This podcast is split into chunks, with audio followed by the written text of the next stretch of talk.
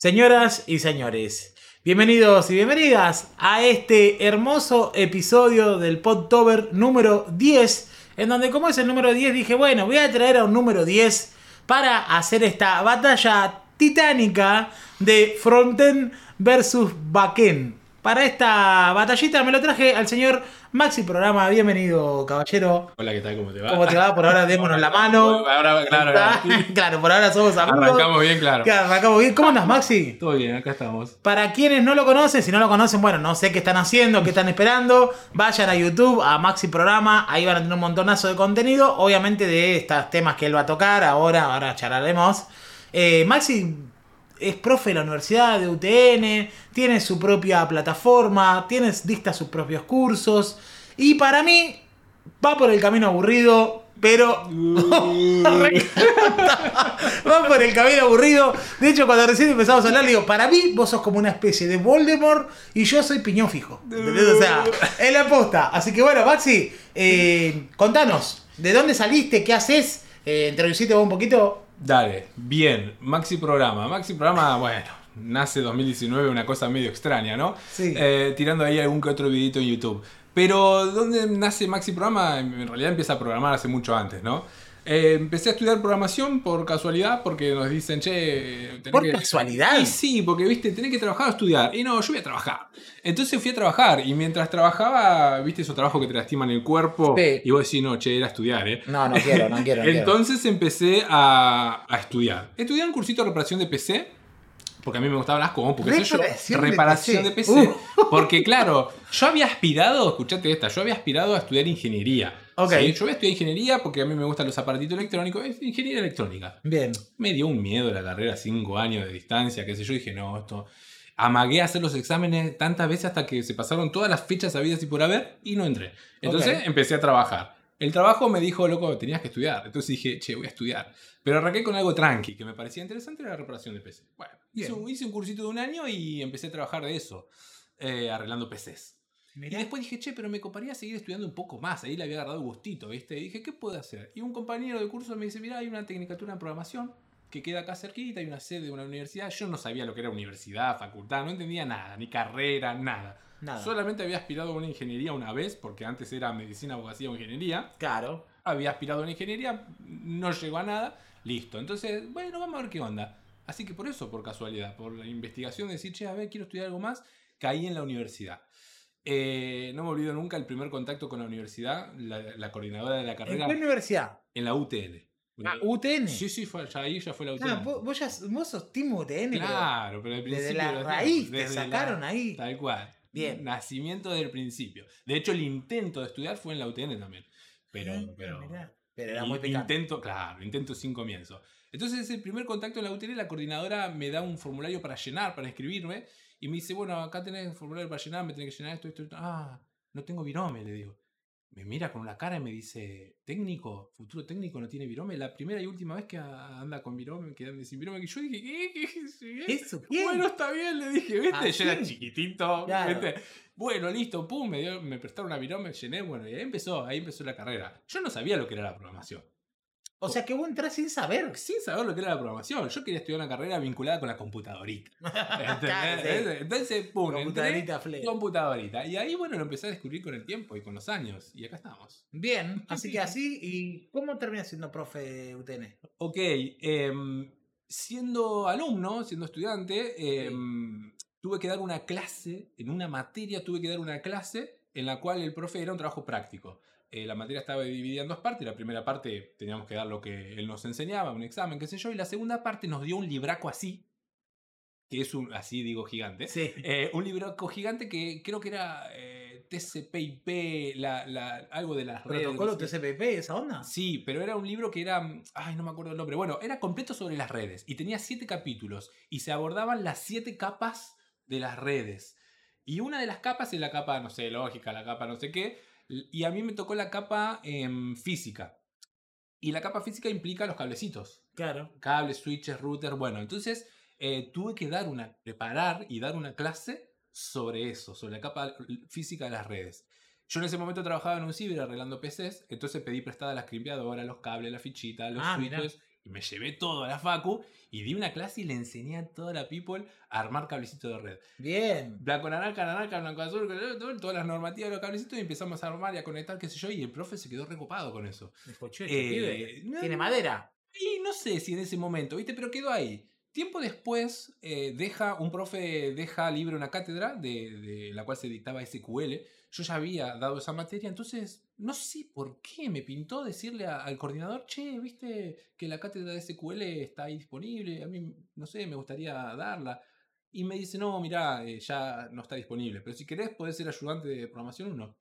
Bueno, está bien, gracias. A mí no me interesaba. Claro. A mí me había gustado SQL en ese momento y me copaba la idea, no sé por qué creía que lo podía hacer mejor que el profe que había renunciado. Bien. Entonces dije, eh, puede ser por acá, ¿viste? Por hobby, por diversión, no porque, bueno, no fue. Pero un día, tiempo después, eh, meses, semanas, no sé, lo estaba esperando al coordinador, que también era el profe de una materia, para hacer una consulta sobre un examen, no sé qué, y estaba así esperándolo, y suben por la escalera, escuchan la escalita, y vienen dos personas. Y una le dice a la otra, él.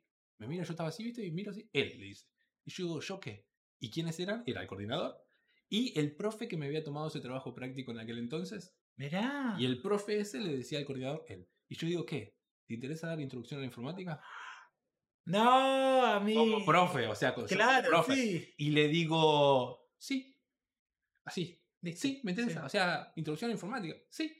Y me dice, ¿tenés para facturar? Eh, no, bueno, nos Para acomodamos". facturar, pero, pero ya, ya lo están mandando tributistas. Me mandaron a laburar de una. O sea, el otro me quería ser ayudante, que yo viste y me mandó a laburar de una. Y me dice, ¿tenés para facturar? No, bueno, no importa, vemos cómo arreglamos, después te hacemos el tributo, pum, a, laburar. Y pum, a dar clases. Me dice, yo te doy el contenido, ya está todo armado. ¿Y esto hace las cuántos clases". años fue? Uf, esto fue hace 15 años fácil. Ah, o sea que sos Fácil. profe hace mucho. Sí, hace mucho, hace mucho. La primera materia que di no fue de programación, fue de informática. Pero bueno, Claro. estaba buena. Veíamos todos los cacharros que a mí me copaba también. O sea, Sí. les enseñaba a los pibes eh, el procesador, la, la- el mother, todo, y llevaba los chiribolos, los veíamos, los tocábamos. Bien. Estaba bueno, sí. Estaba y, bueno. y ahora, eh, ¿hace cuánto que estás con tu plataforma, Maxi Programa, donde das cursos de qué? De backend.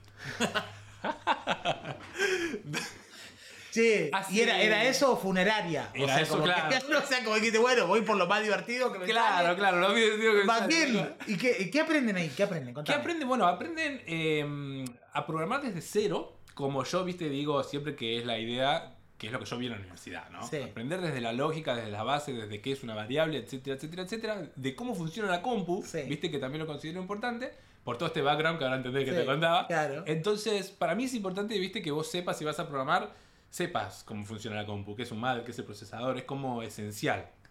Es opcional, pero para mí te lo sugiero que lo sepas. Entonces, eh, arrancan a programar desde no saber nada, obviamente, desde prender la compu, Sí. pero con el enfoque aburrido, como decíamos recién.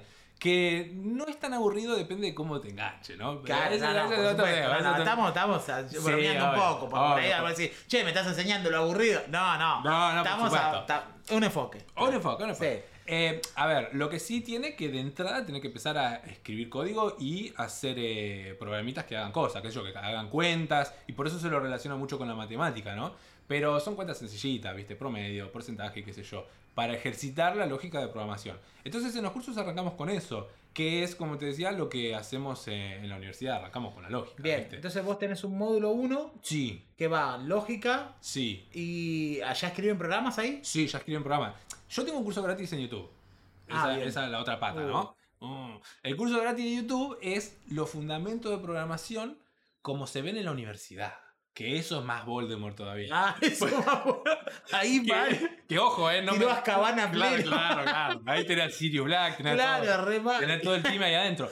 Pero, ojo, no, no me estoy descartando. O sea, eso lo doy yo. O sea, Claro, sí. en la facultad hoy en día yo doy diagramas de flujo. O sea, Bien. papel, lápiz, y los pibes me dicen, profe, ¿con qué programita podemos hacer esto? Papel, lápiz, pero no hay ningún programita. Papel, lápiz, Sí, ¿entendés? claro. Papel, lápiz, goma y diagrama de flujo para construir programas, ¿viste? Al principio no lo entienden, eh, no, no entienden por qué eso. Yo tampoco en su momento Sí. no entendía, lo estudié sin saber lo que era.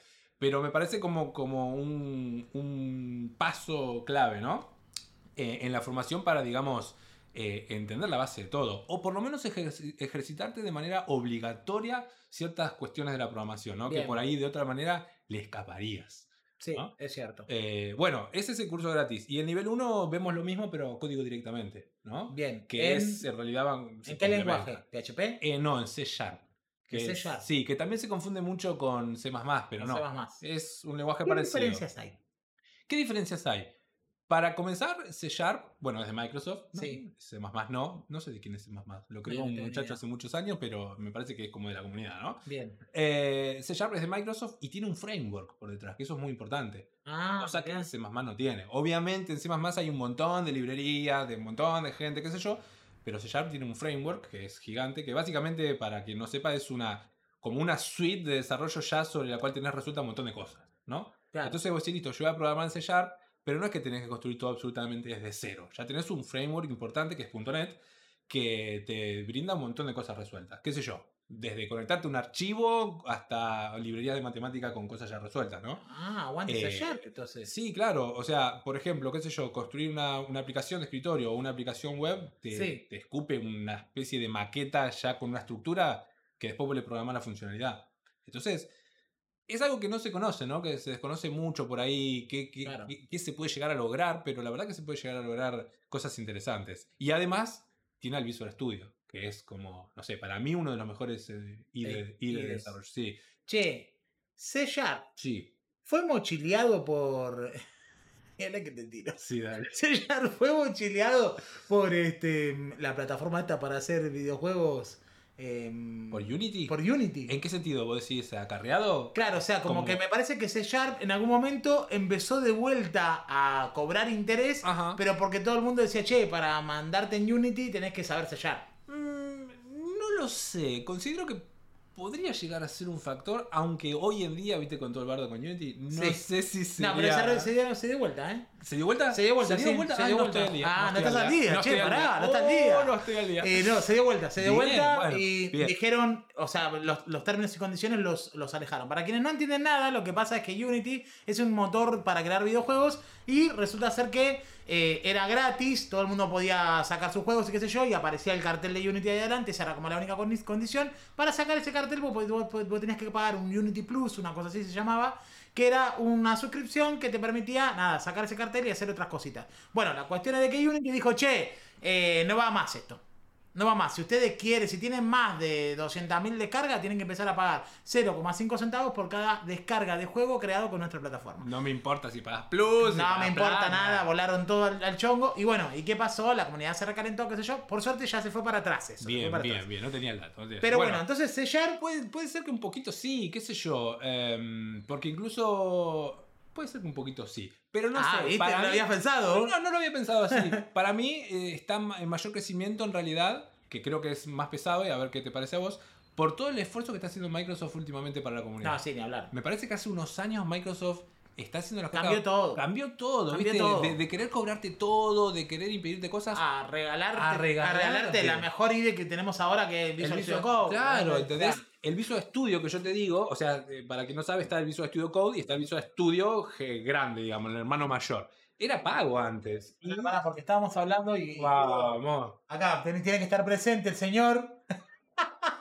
Para los que lo están viendo en audio, los que están escuchando, mejor dicho, nada, eh, estamos mostrando un cuadro de Bill Gates, porque acá pintó Patria. Vamos, Pintó patria, patria. No, eh, de hecho, escuchá, si me llega a escuchar ese profe, que por, el- por culpa del cual Sí, soy Va a profe. quedar ahí atrás, Bill, si no te molesta. Me- sí, sí, dale. Si me llega a escuchar ese profe, viste, me, me diría traidor, porque él, él era Team Linux, Ah, claro. mal a morir. Bueno, la cosa que, como te decía, creo que hace unos años, largos ya, Microsoft está haciendo las cosas bien, digamos. Bueno, compró GitHub. Claro. Ay, se me trabó el. Tranqui, tranqui. eh, lo más- Mirá, se puso nervioso, se puso nervioso. Me Eh, pongo no mal, ¿eh? tenemos agua, no tenemos agua. Uh, no trajimos no agua, trajimos bueno. agua, malísimo. Bueno, Escúchame. No, que está haciendo las cosas bien, ¿viste? haciendo las cosas bien, Sí. Entonces creo que se va sumando unos cuantos por otros. Pero a mí me pasa que, por ejemplo, eh, yo digo, Unity mochileó a, a C Sharp y para mí Android mochileó a Java, digamos todo, gente. O sea. Java venía como, sí, en empresas y qué sé yo, pero ¿por qué crece el interés en Java? Porque era la única forma de hacer Android. Exacto, desarrollo para. Entonces como que a mí me parece como que hay ahí ángeles que vinieron a salvar ciertas tecnologías que vienen de hace larga data, ¿no? No sé Sí. quién va a salvar a Cobol, pero bueno, es No, otra claro, cosa. claro, claro. No, Sí. sé, no sé cuál habrá sido la decisión, ¿no? De, de un motor tan grande como Unity y decir, loco, acá el lenguaje para trabajar va a ser C Sharp. No sé. No, No sé, sé, por pero qué, bueno. andás a ver. Andás a ver, sí. Eh, Entonces vos enseñás C Sharp, C Sharp con .NET. eh, es tu módulo 1, son tres módulos. Sí, son Por tres ahora. módulos en los tres. Por ahora, chicos. Por ahora, por si ahora. ponen a laburar van a ser más. Si me pongo a Van laburar. Por Bien. ahora son tres, pero es como una línea de aprendizaje, ¿no? Sí. En el nivel 1 vemos los fundamentos con programación, lo que se denomina programación estructurada. En el nivel 2 vemos programación orientada a objetos, que Bien. me parece una pata también muy importante, viste que eh, como que se deja de lado, es muy académico, ¿no? Sí. Programación orientada a objetos. Pero al mismo tiempo tiene su, su relevancia en el diseño y construcción de software, ¿no? Para mí tiene la super relevancia, sobre todo porque como utilizamos todo empaquetado ahora, son todos objetos. Entonces, si vos no Exacto. sabés cómo construir un objeto, cómo funciona una clase y todo eso, como que estás. Tal cual. No sabés cómo funciona. Tal cual. ¿Por qué mat.random hace lo que cual, hace? Tal cual. Es una bueno, clase. justamente. Y todas esas clases, o sea, por ejemplo, Mat o por ejemplo un montón otras, están dentro de un framework que también mencionábamos hace Claro. rato. ¿Y qué es un framework? Un framework es un conjunto de un montón de clases que tienen definida funcionalidad. Entonces, eh, nada, en el segundo nivel vemos framework y vemos clases y vemos programación orientada a objetos eh, y ya construimos aplicaciones. Que ojo, acá también hay otra cuestión con la cual, viste, siempre eh, hay, hay para debatir. ¿Qué hacemos en el nivel 2 de Maxi Programa? No me digas que hacen aplicaciones de escritorio porque se cae Bill. Hacemos aplicaciones de escritorio. Ahí va, mira. ¿Ves por qué? ¿Por qué Voldemort? Voldemort. Aplicaciones de escritorio. Oh. A ver, yo les quiero decir una cosa. Les quiero decir una cosa. A ver, vamos a hablar serios. Eh, las aplicaciones de escritorio básicamente hacen que todo funcione. Si, si nos ponemos a pensar, yo no sé, tengo que sacar un turno, eh, no entra una web la señora a ponerme el turno. O sea, usan aplicaciones de escritorio. Pero a ese nivel, Claro, bueno. atento, porque acá vamos Ajá. a empezar a pelear, sí, ¿eh? sí, sí, sí, sí. Bueno, ahí está. Hay, digamos, un nivel que se mantiene al margen, ¿no? Porque toda la onda de HTML y del frontend, como que está siempre pensado en el emprendedurismo, ¿no? O en el, Claro. start- en el startupeo. En la startup. Vamos, sí. pum, hacemos un prototipo, pimba, pum, sale rápido, tac. Pero ¿qué pasa? Está ese mercado perfecto, está, y ese es el famoso. Pero después está el otro mercado, las aplicaciones de back office, Sí. las aplicaciones de la señora que te da el turno, o, de, o del banco que tiene todavía aplicaciones con línea de comando, Sí, sí. o del De Frávega. o de con Pumundo, ¿entendés? Entonces, hay como todo un mercado gigantesco, eh, puertas adentro, Claro. ¿no? Que, que todavía requieren eso, que requieren aplicaciones de consola, que requieren aplicaciones de escritorio. De todos modos, no lo hago por eso. ¿Por qué lo haces? No lo hago por eso. Lo hago porque considero que es una ruta que nos permite eh, aplicar rápidamente todo lo que estamos aprendiendo. Por ejemplo, si yo te enseño programación orientada a objetos, eh, bueno, con JavaScript, por ejemplo, Sí. vamos a empezar a pelear. Sí. bueno, no Si tenemos yo- objetos reales, Bu- son claro, prototipos, bueno. pero bueno, no Ahí importa. está, un punto Sí. menos para JavaScript. No, no, no. Pero sí, tenemos objetos, tenemos Claro, objetos. claro. Eh, Unos truchos objetos. Unos truchos objetos, Sí. pero ponele que vos, digamos, pensás en un modelo, de, decís, voy a implementar objetos con JavaScript. Sí. La aplicación inmediata como que no es muy amplia, digamos, porque no está tan orientado a eso. Quizás está más orientado a funcional, ¿no? Sí, es Y, más funcional. Bueno, entonces, ¿cómo, ¿cómo, si yo te doy ese enfoque, cómo te explico, o cómo te ejemplifico, o cómo te llevo a construir un software orientado a objetos, ¿no? Es un poco- de hecho, cuando nosotros enseñamos, porque yo también enseño, hola, Hola, eh, enseño en otra en una escuela mucho más divertida, Ah, pero sí, o sea, pasa esto, pasa de que en mi curso de JavaScript yo enseño todo objetos, todo, pero después en los retos no aplicamos nada. Claro, O sea, yo les puedo decir, che, bueno, resuelvan este juego con objetos, pero como un capricho. claro, claro. Porque la verdad es que no lo aplicamos. Claro, como un ejercicio. Es como un ejercicio, porque la verdad es que no, hacemos una programación más orientada a eventos, funcional, y no utilizamos tanto hacer una clase, un constructor y decir, bueno, no, che, este como lo voy a usar muchas veces, lo voy a clonar, lo voy a hacer una instancia.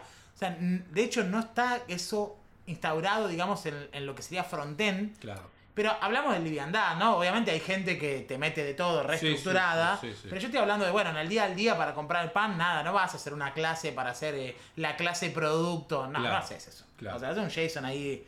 Que son base de datos los JSON, te cuento. Porque vos dijiste, no, yo enseño base de datos, ¿verdad? No un JSON. Una cosita ahí. Bueno. Polémica, polémica. Polémica, para- para- polémicas. Pero, Uno, de los, uno de los videos que salieron recientemente. Claro, ¿no? sí, el Vayan a último- buscar. vayan a ver el video, el último video de Maxi Programa nos tira a lo, bueno, yo no me considero que haga bootcamp, pero nos tira a los que enseñamos Java- el enfoque de JavaScript, lo que se llama base de datos no relacional. Palo porque dice, si no sabés base de datos relacionales, ¿cómo podés entender las no relacionales? Y yo digo, ¿qué dice Maxi? ¿Qué Palo, palo, palo para todos lados. Estaba para todos lados, Ese, clickbait, estaba, clickbait. estaba descontrolado. Bueno. Bueno, la- ¿qué, qué estábamos en, en tu enfoque, Eso, ¿por qué lo bueno, enseñás? Entonces, entonces eh, hacer una aplicación de escritorio con, la, con las pautas ¿no? que, que les propongo Sí. nos permite implementar toda esa programación orientada a objeto. Y de la mano de implementar la programación orientada a objeto y modelar una clase pensando en objetos, una clase no, una aplicación pensando en objetos, eh, le empezamos a dar vida con las ventanas. Y con las ventanas a los eventos, bueno, que son los que vos usás, ¿no? Bien. Eh, con las ventanas a los eventos. Los eventos, por si no saben, son la persona interactúa con una aplicación y ¿qué hace? Toca un botón, Hace eh, despliega un cosito, claro, hace Sí. clic y donde sea que haga clic, dispara cosas, ¿no? Dispara acciones, dispara funcionalidad. Sí. Esa funcionalidad para el programa son eventos, ¿no? El evento clic, el evento tocar un botón, el evento tocar una tecla. Entonces, ahí yo uno la programación orientada a objetos con eh, los eventos, con la base de datos. Todo Ah. en una aplicacioncita, viste, de escritorio que es relativamente sencilla de hacer, digamos, con los conocimientos. ¿Y qué base de datos utilizan? ¿S- ¿SQLite? No. SQL Server. ¿Y por qué? Furioso, furioso. A ver, Fer. Porque la, la ¿Y por combinación. qué SQL Server y no SQLite para que le pueda funcionar ahí? Claro. Y porque es la combinación. Yo lo que enseño es. Porque es un stack esto. Claro, es un Claro, bueno, no podés mandarle cualquiera, decir, bueno, Eh, Le podés mandar. un TXT ahí. Le podés mandar, le podés mandar Sí. TXT, le podés mandar SQLite, pero como el stack, digamos, eh, está impuesto, ¿no? Si vos Sí. aprendés, si vos sabés .NET, no sabés SQL Server y eh, que te falta Ah, algo, ¿no? claro. Entonces es como el stack Enterprise, eso yo digo siempre, ¿no? Sí. Como lo que yo enseño como una línea, como lo que te decía recién, de- de- del turnito que tiene que dar, el Sí. back office de, las oficinas. Entonces es como un stack más onda Enterprise, más de empresas, y en las empresas se usa SQL Server. Bien. O se usa Oracle SQL, ¿viste? O sea, Bien. se usan esos motores de base de datos. Entonces va por ahí la cuestión. Pero vos, entonces, Maxi, estás eh, enseñando a personas que van a ir a trabajar a empresas. Bien, esa es una buena pregunta. Esa es una buena pregunta. Eh, la realidad es que, por un lado, sí. Por un lado, yo enseño stacks que se usan en empresas. Entonces, una de las premisas es: eh, si vos vas a una entrevista en una empresa, tenés las herramientas para defenderte o podés postular a, a una búsqueda. Porque otra cosa que yo digo es: yo enseño con C Sharp y con .NET, Sí. ¿no? El backend. Pero si vos sabes backend, o sea, si vos sabes lógica de programación con ese lenguaje, en realidad relativamente sencillo podrías trasladarlo Saltar. a Java, a Python, ¿no? Sí. Entonces, si vos sabes ese stack, eh, si vos sabes programación a objeto y esas cosas, lo que yo digo es, vos podrías incluso aplicar a una, a una búsqueda trainee sin experiencia de Java. O, de, Claro. o de Python. ¿Por qué? Porque si en la búsqueda están buscando a alguien que no tenga experiencia, pero que sepa programar, pero que sepa programación orientada a objetos, y dicen, bueno, esta persona no sabe Java exactamente, pero no consigo a nadie con Java. Bueno, sabe .NET que es más o menos la misma onda. Venga, Lo meto. Claro, Claro. ¿entendés? Entonces, me parece que va por ese lado. Ahora, ¿no sirve para emprender? Sí, sirve para emprender. Lo que pasa es que eh, con, otro, con otro enfoque, ¿no? ¿Por qué? Porque no le puedes hacer una web, o sea, haciendo el nivel 2, ¿no? No le puedes hacer Sí. una paginita web al el emprendimiento de tu tía que vende pulserita. ¿Saben por qué no? Por los servidores, señoras y señores. No, pará, Basta. pará. Toda- eh, Pará. Primero porque es una aplicación de escritorio. Claro, ah, no, no son webs, claro. En el Ni nivel 2 siquiera todavía no, webs. bueno, claro. En el nivel 2 Claro, no o son sea, ¿qué le vas a hacer? Al kiosco le vas a hacer un software a medida. bueno. Que vale mucha plata. Vale digamos mucha todo, plata. ¿no? Vale sí, mucha sí, plata. vale mucha plata, vale mucha plata. Un software a medida vale mucha plata. Eh, todos son software a medida, el front Sí. también. Sí, es verdad. sí. Pero un poquito más rápido, por ahí depende Ajá. de lo que haga. Bueno, y vamos a pelear, dijimos. vamos a pelear. Claro, no, está muy bien, está muy bien. Entonces, escúchame. eh, se puede, pero el software eh, es un software de escritorio. Entonces, ¿a quién le puedes hacer un software de escritorio? Bueno, hay que ver por ahí el mercado o podemos verlo o limitado o podemos verlo distinto, ¿no? O sea, un mercado a otro tipo de Bien. mercado. ¿A quién? Y no sé, qué sé yo, gestionar que una aplicación interna que gestione los turnos para cortar el pelo a los perritos. Sí. ¿Entendés? ¿Qué sé yo? Eh, a una veterinaria para gestionar los turnos. Claro. eh, a una clínica odontológica, etcétera. Entonces, como que es, una, eh, como que es un, un- orientado a otro, a, otro, a otro plano. Y después tenemos el nivel 3, que ahí sí hacemos webs. Ah, ahí va. Eh, mirá, claro, recién, nivel claro, 3. claro. Recién- Nivel 3. Recién nivel 3. Sí, pero pará, ¿y enseñás HTML? Sí. Mirá. ¡Wow! Ah, o sea que sos eh, de competencia. Sos competencia, competencia directa. Competencia directa. Nah, en realidad tengo de HTML, mirá, En mi curso de nivel 3 tenemos una sola unidad que es introducción a, a, A la- la a HTML. lo, web. No, Sí. ni siquiera. Ah. Introducción a lo web. Que hay más que de todo. HTML, CSS, JavaScript. Ah, sí. Todo en una unidad. Pero mirá, Pero por- chicos, chicos, claro. esperen, están ¿Cómo- perdiendo cómo puede guita. ser esto? No me compren a mí, compren la unidad 3 a él y ya está, listo, aprenden todo. En una unidad, chicos. En una unidad. Tan solo. Inexistente, dos, claro. Dos días En- francos, no. aprenden todo. En dos días. Pero soy mejor que los bootcamps, ¿no Qué bárbaro, qué bárbaro. Mejor che. que un bootcamp. ¿Por qué está en una sola unidad? ¿Por qué? Porque es una introducción muy pequeña, obviamente, ¿no? Obviamente. Es, che, mirá, o sea, haces un archivo así, pum, y esto es un HTML. Bien. A este, a este título le puedes poner un colorcito con CSS así, pum, listo, pero ya está, no te, no te, viste que... No te enredás, claro. Claro, no me río, pero ¿por qué? No porque no sea importante, porque obviamente Sí. lo es. Pero fíjate la ruta que estamos haciendo, ¿no? Estamos haciendo una ruta que vamos de la lógica, eh, aprendiendo programación orientada a objeto, aprendiendo eventos con botones de escritorio, aprendiendo base de datos de SQL Server. Entonces, cuando llegamos al nivel 3 de, de .NET, en realidad el mismo Visual Studio te escupe un proyecto web entero, completo, armando, con HTML, con CSS, con todo, ¿entendés? Entonces, ¿qué es lo que necesitamos ahí? Necesitamos lo mínimo indispensable para entender lo que nos está escupiendo. Bien. Entonces, eh, no es que con mi curso vas a aprender HTML CSS y vas a salir haciendo frontend. No, Claro. hay, no hay chance. Pero sí vas a entender lo que te escupió eh, el Visual Studio. Che, también te escupir el Visual También te Studio. escupí.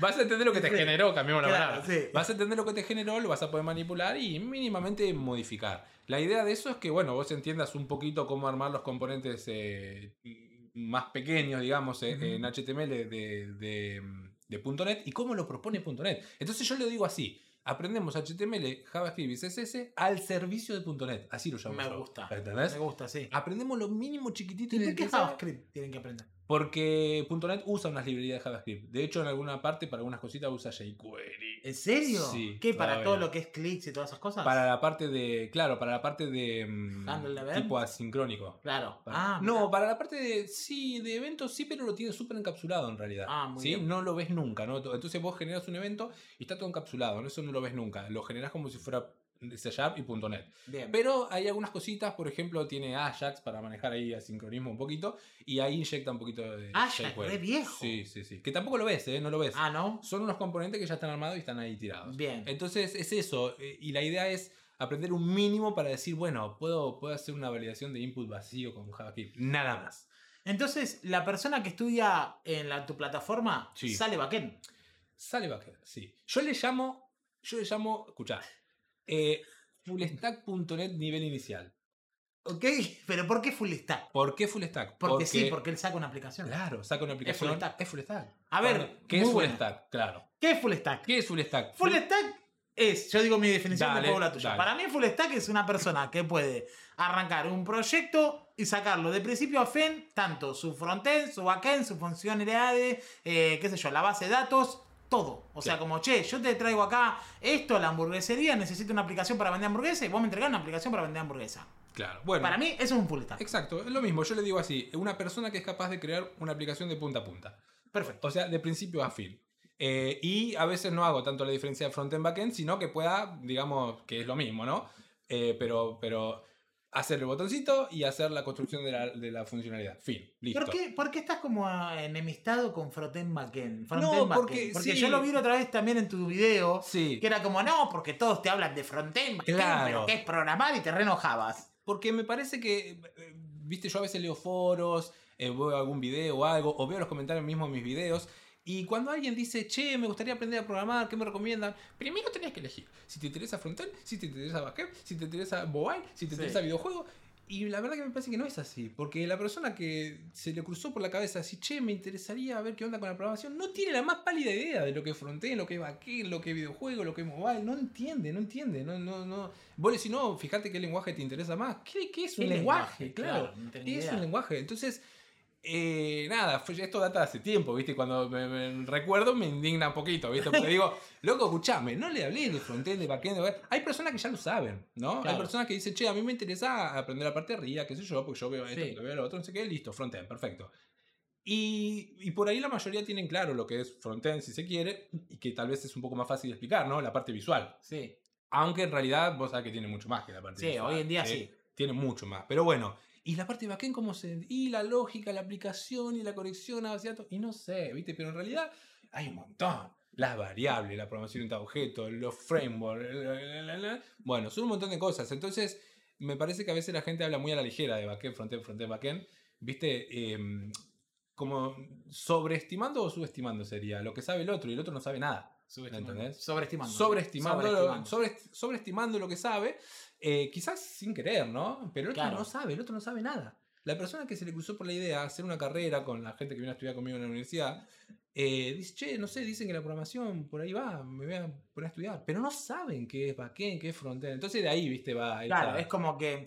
Claro, está muy bien lo que está diciendo. Debo decir, ¿eh? debo decir que está muy bien lo que está diciendo porque, porque sí, es cierto. Por ejemplo, si vos llegás a mi cuenta, yo tengo una un grupo de historias destacadas que dice por dónde arrancar.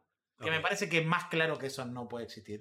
En donde yo cuento toda esta historia. Digo, bueno, una persona que quiere hacer aplicaciones web, bla, bla, bla. Y empiezo a contar una parte, la otra, y qué sé yo, y demás.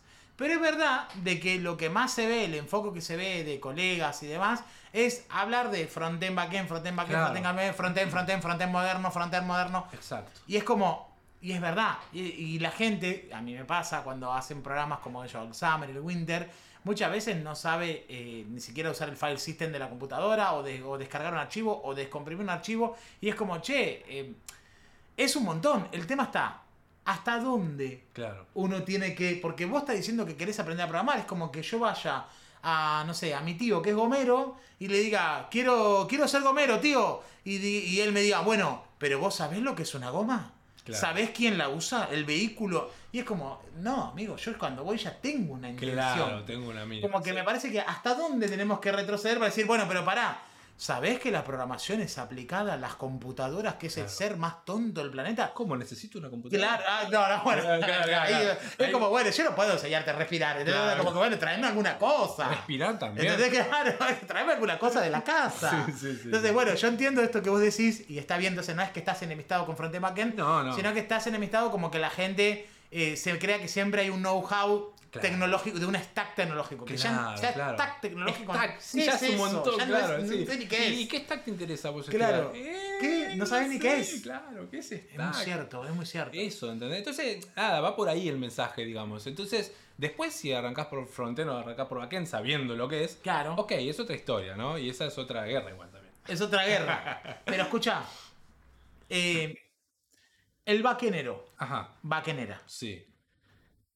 ¿Puede entrar a laburar sin experiencia? O sea, hay, se está tomando gente que haga backend, te consta, vos, bueno, vos tenés la data de, de- de la, de la uni, de, tu, Sí. de tus cursos, de tu canal, o sea, sos una persona con mucha información de el mundo de- estudiantil, por decirlo de una manera. ¿Te consta de que se tome mucha gente de backend, así como pasa con frontend y los stacks de JS, que, que se ve que están estallados? Sí. Bien, eh, sí y, y un poquito más, digamos, porque... No un poquito más que de frontend, no sé, Sí. una, una comparación no la podría hacer, pero que se toma, sí se toma. Y la cuestión es que ahí hay otra cosa, ¿no? A, a destacar. Quizás no es que se toma backend, ¿ok?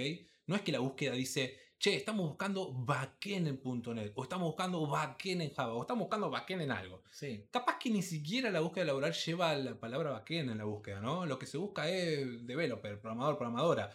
Y después, capaz que te termina capacitando hasta incluso en frontend, Sí. ¿entendés? Entonces, eh, o te manda para datos. Pero hay mucha búsqueda para developer trainee eh, que tenga conocimientos de algún lenguaje, como digamos los lenguajes pesados, ¿no? llamarlo Claro. por alguna manera, em, con conocimiento de programación orientada a objeto y eso. Entonces ahí están las búsquedas, ¿no? Hay muchas búsquedas de ese tipo. Después capaz que terminás programando monolitos, o sea, aplicaciones de paquetitos, o capaz que terminás programando aplicaciones de escritorio. Explicarle a la gente el monolito porque Bien. lo usás muchas veces Lo uso y muchas me parece veces. que la gente no entiende ni Sí, idea. es lo empecé a usar hace poco. Sí. eh, porque me pareció un concepto interesante, pero también me siento que está repetitivo. Eh, en- bueno, justamente estamos hablando del mundo de las aplicaciones backend y frontend, ¿no? Sí, ¿Y por qué se habla tanto de backend y frontend? Porque en algún momento de la historia se empezó a dividir. sí, se sale bien. Porque Antes no estaba dividido. Antes gente que que no- hacía, hacía lo- todo. El que hacía hacía todo. Pero además de que Y era hacía- todo muy feo. Claro. Pero ade- además de que el que hacía hacía todo, eh, no había otra manera de hacerlo. O sea, no había manera de que las dos cosas estén por separado. Era todo junto. Claro, porque no existía el modelo vista controlado. Exacto. Era Sí. una aplicación, vos querías construir una aplicación web, escritorio, lo que sea. Era todo un paquete de código, listo. Esa es tu aplicación. Eso es un monolito, digamos. Una aplicación que está toda muy, muy relacionada entre sí, ¿no? Una aplicación que tiene el back, el front, todo juntito y que es un paquetito. Después, eh, la- una aplicación que sea no monolito es una aplicación que tenga completamente separado el front y el back. Por ejemplo, si yo hago una aplicación web monolito, voy a subir todo junto, el HTML, el Sí. CSS, JavaScript, el .NET, el SQL Server, todo, todo, todo, todo, en el mismo servidor. Sí. Pero si yo hago una aplicación eh, separada, Sí. voy a subir, por ejemplo, el front en, React en Firebase Sí. y el back en mbc.net, en mbc.net, en un VPS de Amazon. Claro. Entonces ahí al estar separados tenemos una aplicación distribuida en servidores distintos eh, y está distribuida. y eso no es un monolito. Eso no es un monolito. Bien. Y pero entonces Codea Rock es un monolito. Está todo subido a Firebase. Y sí. Es un monolito. En realidad el tuyo no, porque, porque vos tenés tu- la parte de tu backend es Firebase. Tiene tres capas en realidad, claro. Claro. Tiene la parte de, base de datos relacion- no relacionales de Firebase. Sí, Tiene la capa de las Cloud Function, que es una capa de Node. ok. Y después tiene el servicio que sirve los archivos estáticos, que es básicamente el HTML CSS. Ok, no, en tu caso Y no sería, porque en realidad lo que vos subiste al servidor, si lo analizamos, Sí, es solamente tu front. claro. Entonces vos tenés el front pelado. Ese front se comunica con tu Cloud Functions, Sí. que podríamos llamarlo como un servidor, Sí. y todo eso a su vez se conecta con Firebase, que podríamos Claro. llamarlo otro servidor. Otro Más allá de que está todo hosteado por Google, son modulitos distintos. Ah, mira. Entonces está separado. Bien, bien, bien. Eh, Bueno. En, en el caso que yo te digo juntito es como las aplicaciones PHP que hacíamos antes. O un WordPress. Un WordPress. Un WordPress es un monolito porque tiene eh, el mismo PHP, eh, genera Todo. todo. el HTML Sí, sí, sí. y se conecta con la base de datos y está todo en el mismo servidor. Bien. Eh, Maxi, escuchame una cosa. Te voy a hacer un par de preguntitas más y ya te suelto. Dale. Eh, la persona que hace backend, vos decís que eh, tiene posibilidad de ganar más o menos que alguien que hace frontend. Uh, qué pregunta.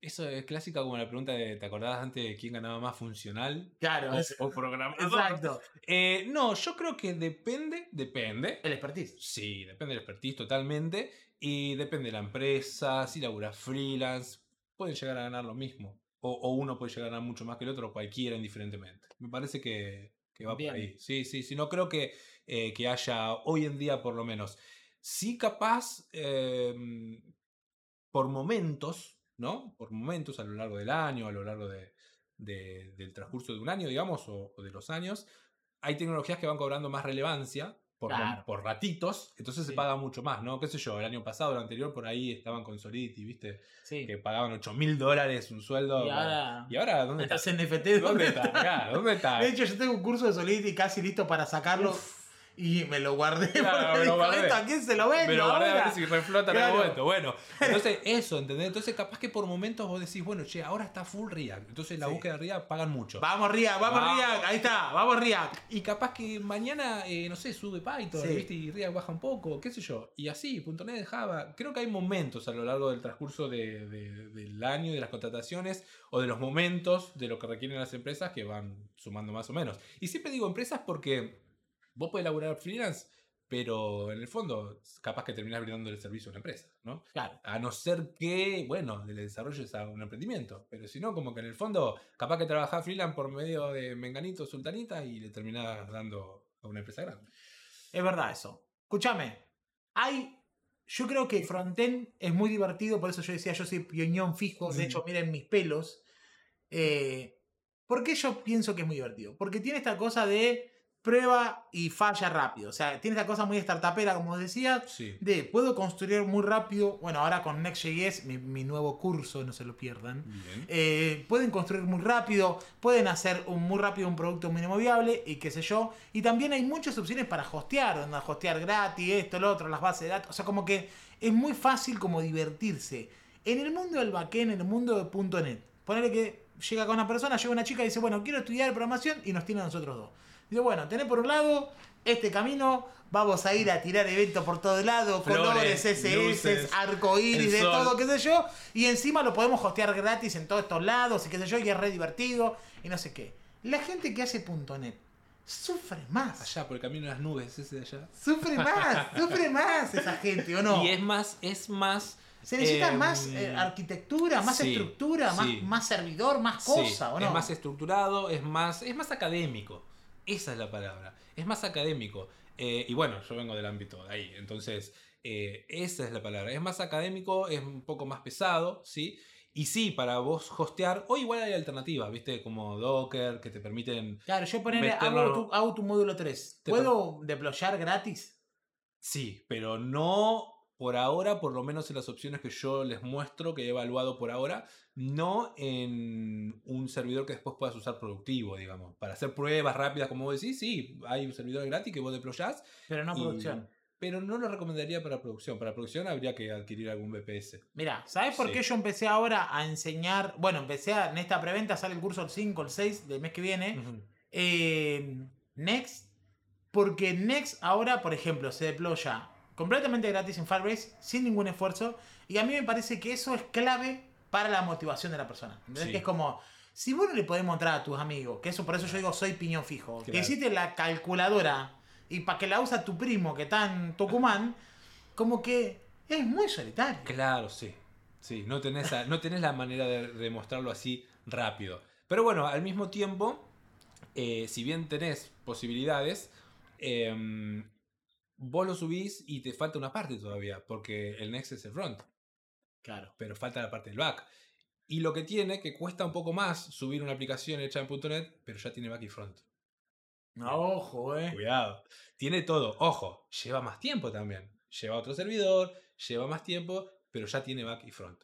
Entonces, por ahí, con, para hacer un, un- un MVP rápido, ¿no? Con un, con un Next o con un eh, algo pelado, lo puedes hacer y lo puedes sacar y lo puedes tener rápidamente. Pero si eso escala y lo tenés que construir más en detalle, y ya no vas a necesitar fierros más grandes.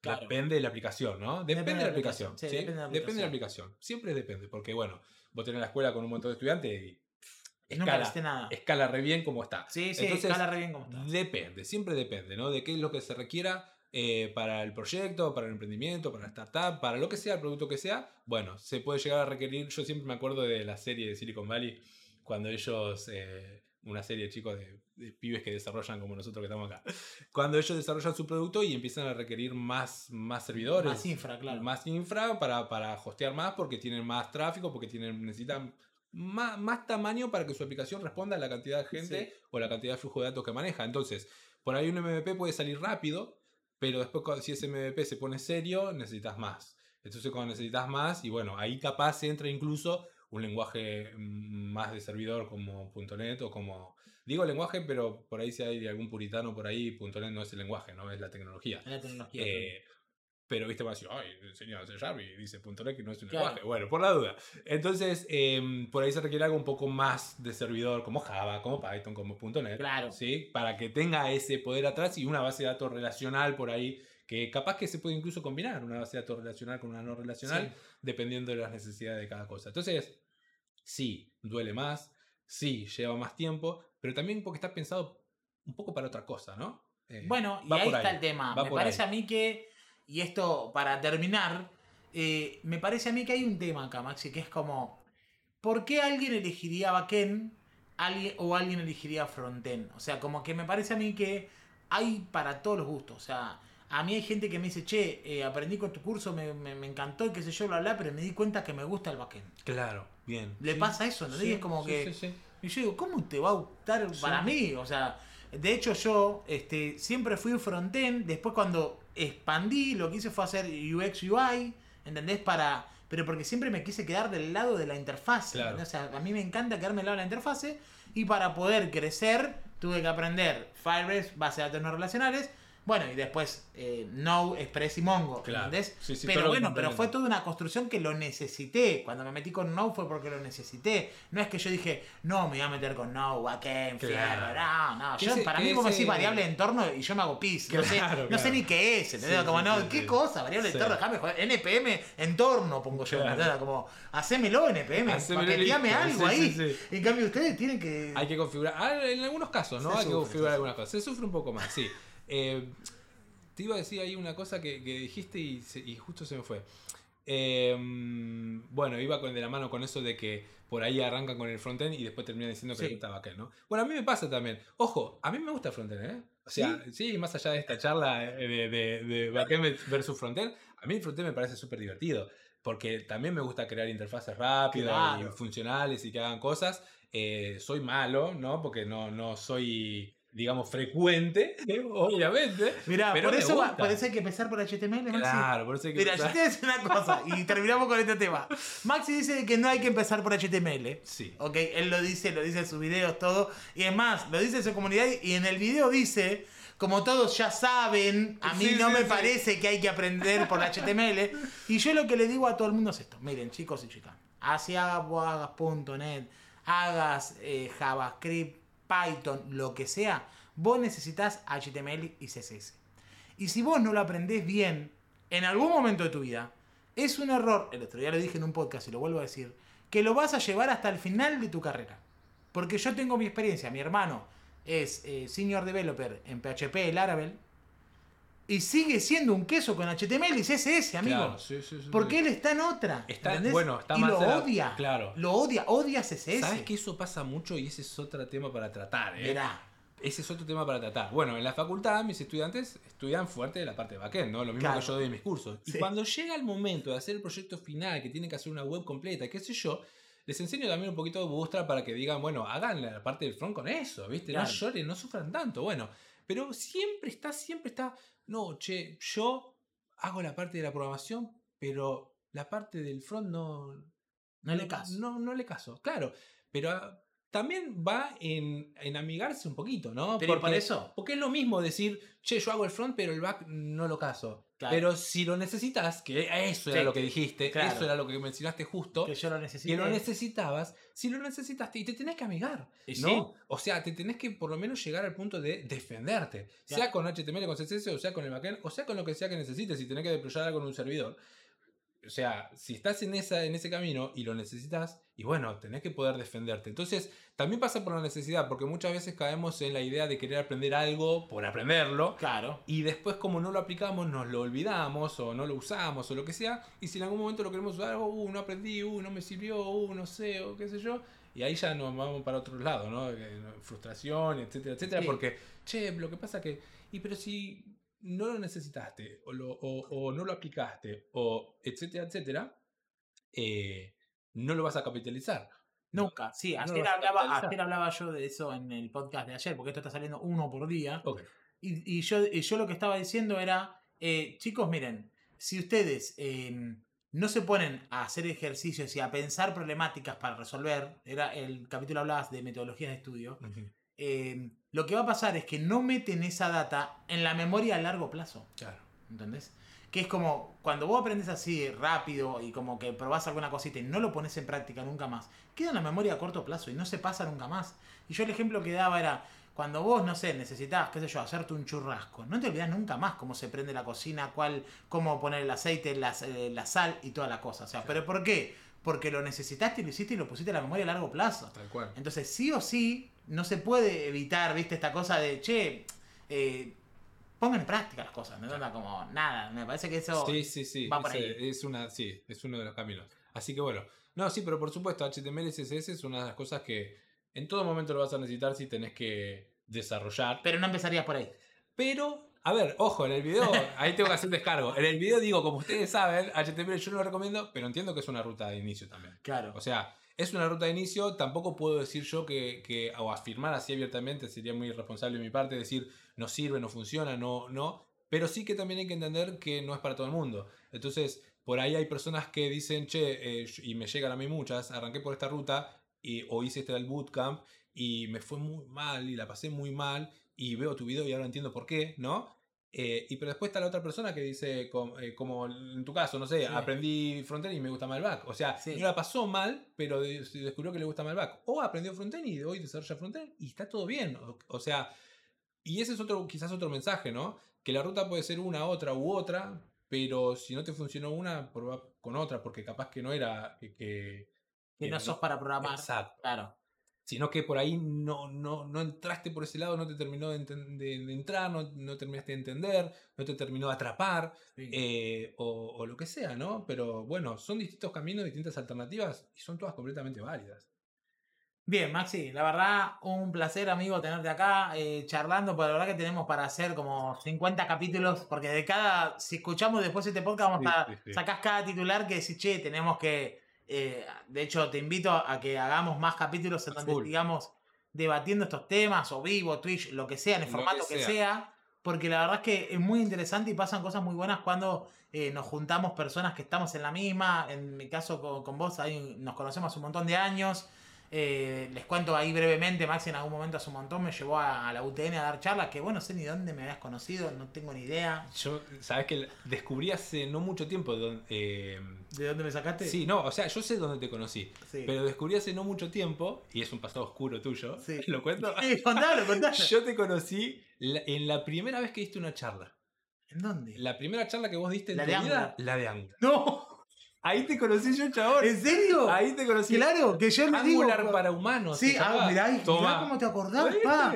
Pero chicos, yo humanos. le- ven acá está alguien que lo dice. Yo les digo, chicos, yo no odio Angular, yo lo amaba. Fui el primero que dio charla de Angular. Sí, yo me acuerdo de esa charla Y porque era, sa- miren esto, guau, guau. Tremendo. guau". Y yo quedé guau también. O sea, Mirá. fue- y ahí te conocí. Claro, yo, y después que terminaba yo y tocaban los pericos ese día. Eh, sí, no sé, Sí, una banda, pero sí, yo me fui como un. Ah, bueno. Me fui antes. Tocaron los pericos después. Oh, qué mal. Una bomba. Ese día yo le rompí la compu a Pablo Moyano. No. Porque estaba tan nervioso que transpiraba y me caía la gotita en el trap pack y le dejó de andar. No me digas. En serio, en serio, en Tremendo, serio. Bueno, tremendo. mirá, Bueno, histórico, ¿te das histórico, cuenta? histórico. Mirá si te tenemos para seguir haciendo charla. Nah, un montón, un montón. Bueno, Maxi, la verdad, muchas gracias, amigo. Gracias, papá. Gracias por estar acá. Y bueno, sigan a Maxi Programa, arroba Maxi Programa en todos lados, en YouTube, en Twitch, en todos lados, vayan y miren sus cosas. Y si quieren aprender el stack eh, un poco más serio, eh, pueden hacer, acceder a su plataforma con sus tres módulos. Esperamos con ansia el módulo 4. Sí, Yo por todos lados lo que leo dice, che, módulo 4, módulo 4. Y bueno, y si quieren ir por el lado del parque de diversiones, tienen codearrock.com. Bueno, si escucharon hasta acá, manden un emoji de una varita mágica, una magia, una Ahí estrella. Claro, una cosa de esa. Bueno, gracias. Les quiero 3000. Chau, chau.